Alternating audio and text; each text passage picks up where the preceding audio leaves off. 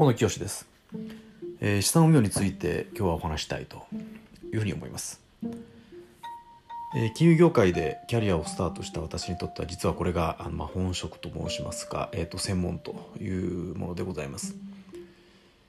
えーではまずこの質問から始めたいなというふうに思います、えー住宅ローンの金利は、えー変動がいいか固定が良いか。これ非常によく聞かれます。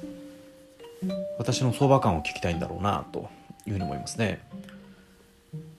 まあ、でも金利が上がるか下がるかなんてことは、まあ、実は論点ではないというふうに私は思っています。まあ、もし仮にですね金利が上がるか下がるか、まあ、そんなことを私が的中できれば、まあ、今頃巨万の富を得てるというものでございましてあの、まあ、そんなことはしていないしできてもいないと。で本質はそんなことではないということですね。でこれに対する私の回答はこのあなたの収入は景気連動型ですか？景気連動型であれば変動金利。でなければ固定金利で借りるべきというものです。まあ、金利はあの、まあ、一般的にはですけども、えー景気がいい時に金利は上がります。で景気がいい時に、えー収入も増えるのであれば金利が上がったとしてもその上がった収入で、えーカバーできるので、えー問題ありませんと。まあ、むしろ変動金利にしておいてえ目先の低金利メリットを享受すべきではないかということです。でその逆に景気が良くても収入が増えないというのであれば固定金利で借りるのが得策ですということです。まあこれはあのよく非常にあのよく聞かれるので冒頭にお話ししましたが実はあの住宅ローンの金利固定化変動化っていうのは大した問題ではありません。まあ、どっちに触れたところで、えーさほど影響はないからというものです。で問題はこれですね、えーこれもよく聞かれる質問です。お金はすべて銀行預金で寝ている。株式や不動産で、えー投資運用する方がいいかと、まあ、この質問非常によく聞かれます、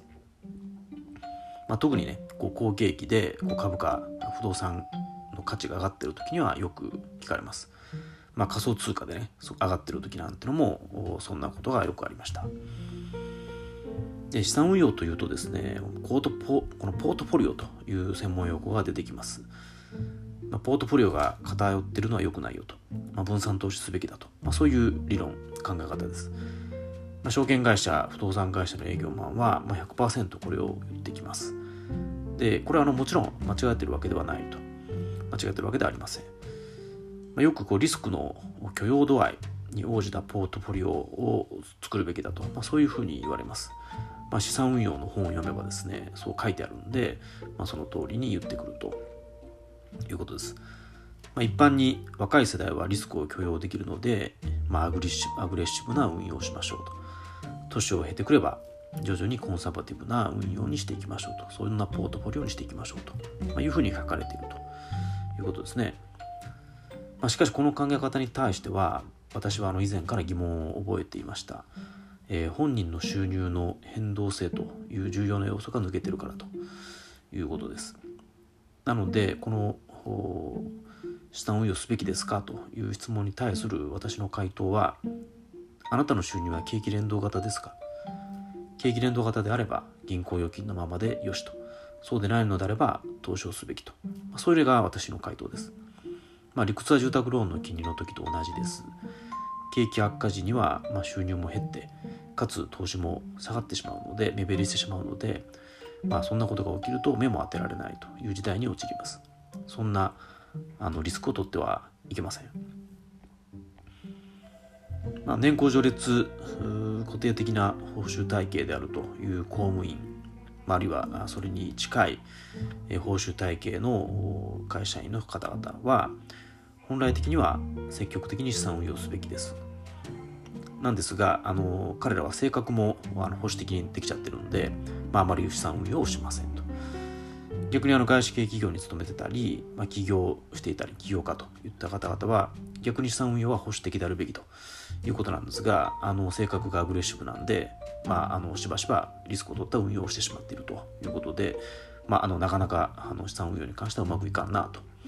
いうふうに思ってます。で私の見るところほとんどの人は問題は資産運用じゃなくて、まあ、もちろん住宅ローンの金利でもなくて支出の管理にあるとい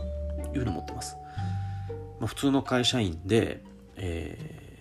ーまあ、どちらかが働いていない、まあ、専業主婦、